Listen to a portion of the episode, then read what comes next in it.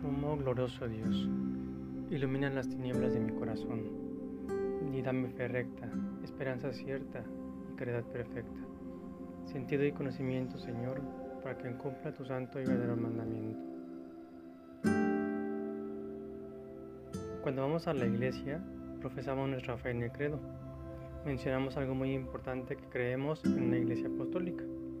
Claro, porque todo este tiempo, desde que Jesús elige sus doce apóstoles, que significa enviados, ellos han hecho iglesias para que sean profesadas también su fe, y en conjunto de todas estas que fueron haciéndolas, formamos una sola, la iglesia de Cristo.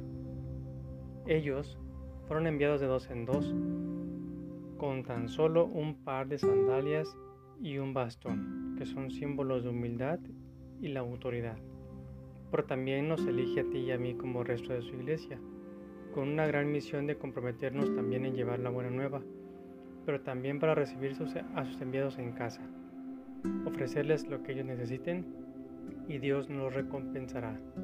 Con tan solo ofrecerles un vaso de agua, Dios nos lo tomará en cuenta. Señor, que seamos capaces de reconocer el envío de Jesús en nuestros sacerdotes y que nos comprometamos a nuestro Dios del amor, de misericordia y de perdón. Amén.